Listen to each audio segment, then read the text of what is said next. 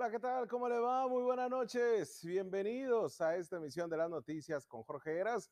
Les saludo con mucho gusto a nombre de todo este gran equipo de profesionales de la comunicación que pues de verdad me hacen este favor de acompañarme y de llevar no solamente la información, sino la calidad de imagen y video que usted pues ya sabe, el sello Televisa siempre acá es el sello de la casa. Y pues bueno, la importancia del trabajo eh, periodístico para nosotros, pues bueno, es de tener esta comunicación, esta interlocución con usted, porque para nosotros es usted la pieza fundamental de este trabajo que para nosotros, pues le llevamos hasta su casa. Y por eso, como todas las noches, lo invito a que hagamos comunidad. Mire, si usted piensa que el pobre es pobre porque quiere, o como cuando dicen, trabajo hay mucho y eres pobre porque no quiere chambear, y mire que he escuchado hasta comunicadores y comunicadoras referirlo de esa manera y muy propios, ¿eh? Pero si usted es uno de ellos, no se preocupe.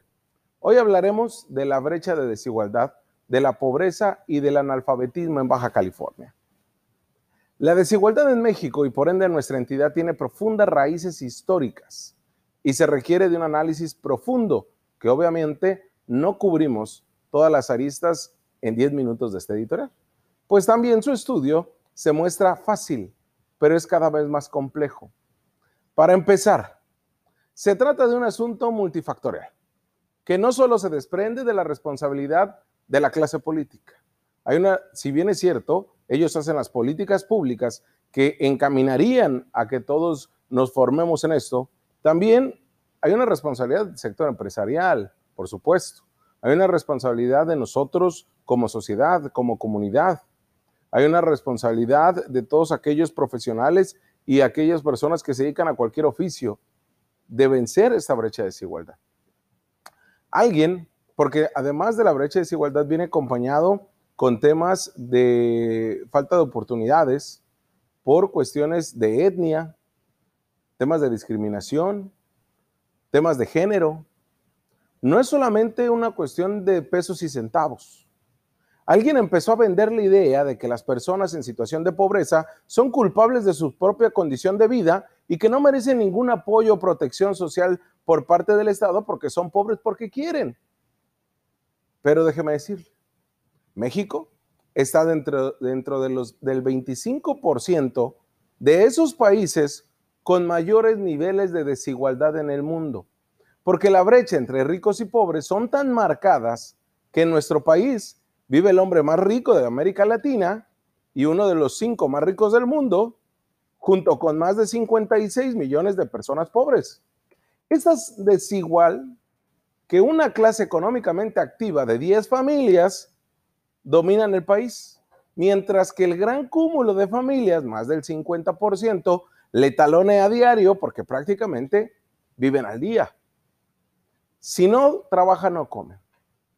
Si bien la desigualdad aumentó en México en la década comprendida entre los 70s, 80s y también mediados de los 90s, los datos, las cifras duras disminuyeron ligeramente a principios del 2000, del 2000 al 2008.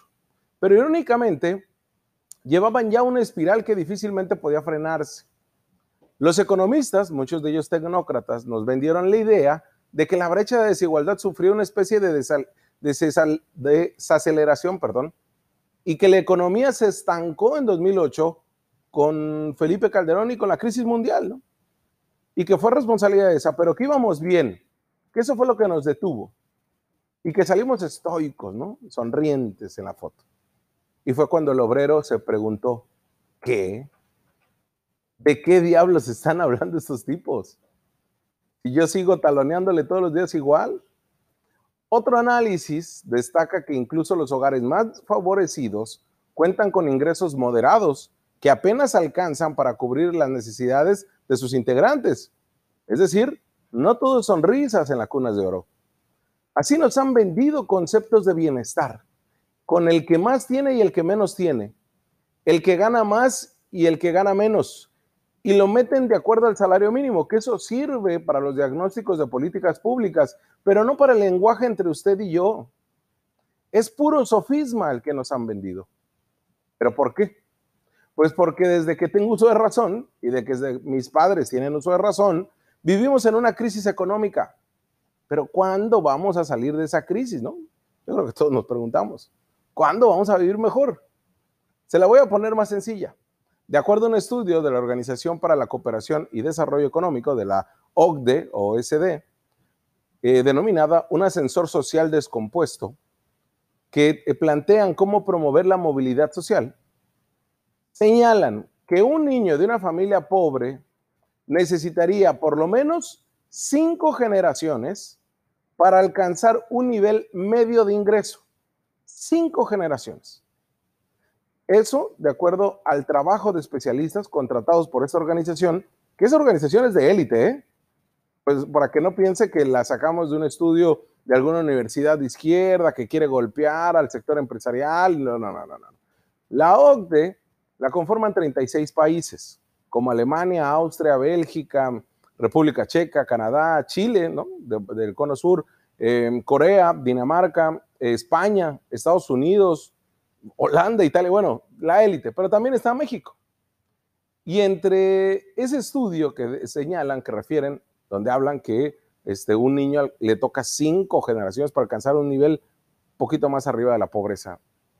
Ese mismo estudio señala que uno de cada tres niños con un padre que percibe bajos ingresos también tendrá bajos ingresos.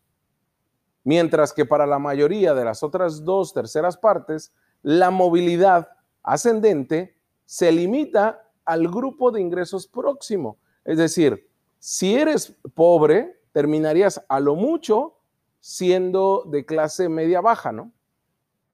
Y es que esta movilidad social de la que le hablo se entiende como este movimiento de las personas de un nivel socioeconómico a otro.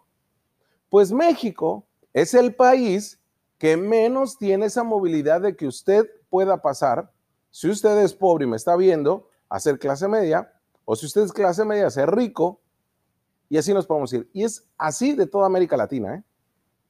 Y es algo que nos plantean bajo un escenario donde usted me dirá, sí, Eras, pero es que Chiapas, ¿no?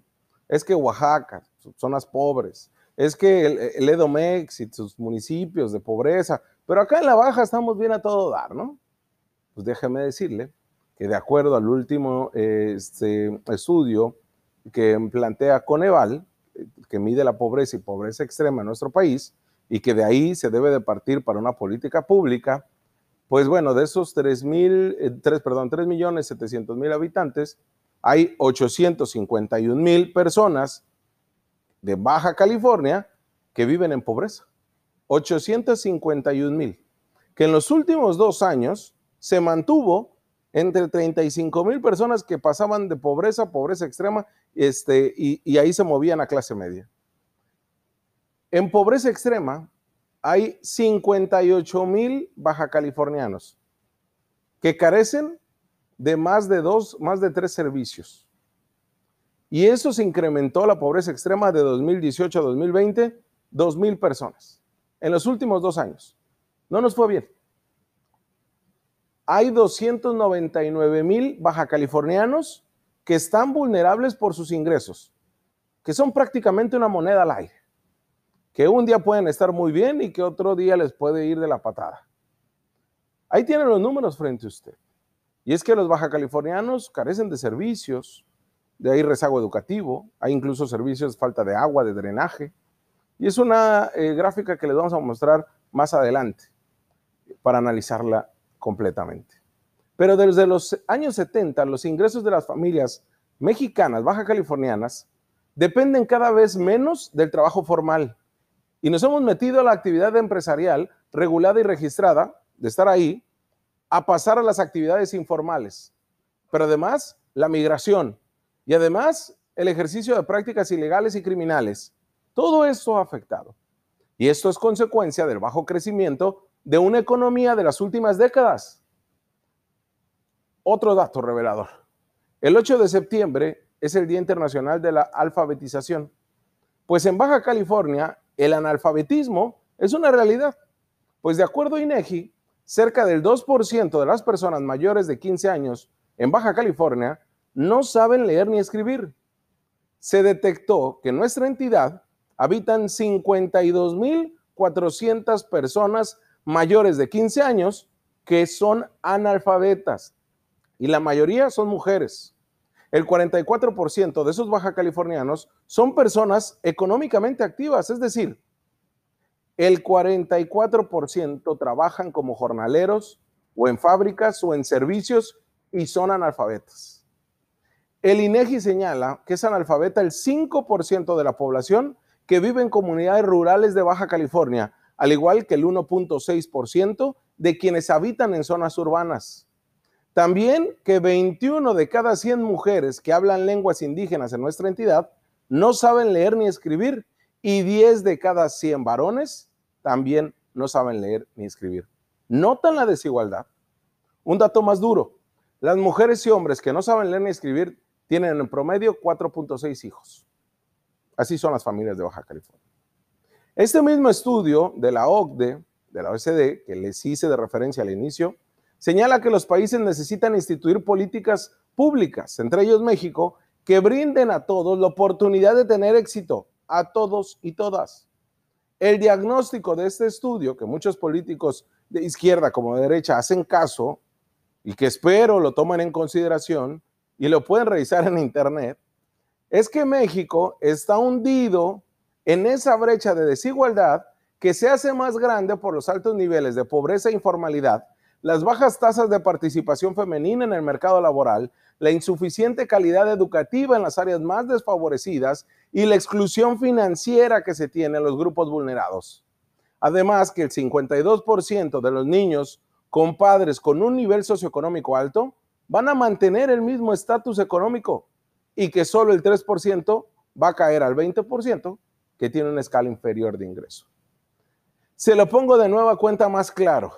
En México la desigualdad no se limita a la distribución del ingreso, sino que se vincula a la discriminación de género, étnica y de lugar de residencia. Por eso le vuelvo a hacer la pregunta. Sigue pensando, o pensaba, o es de los que piensa, que los pobres están así porque quieren. Nos faltan golpes de realidad y muchas veces las cifras no lo dan. Hay que entendernos como una sola comunidad, no como esta península aislada de todos los problemas, porque los problemas están aquí, ¿eh? solamente que no queremos voltear a verlos. Usted tiene la última palabra. Vamos a una pausa.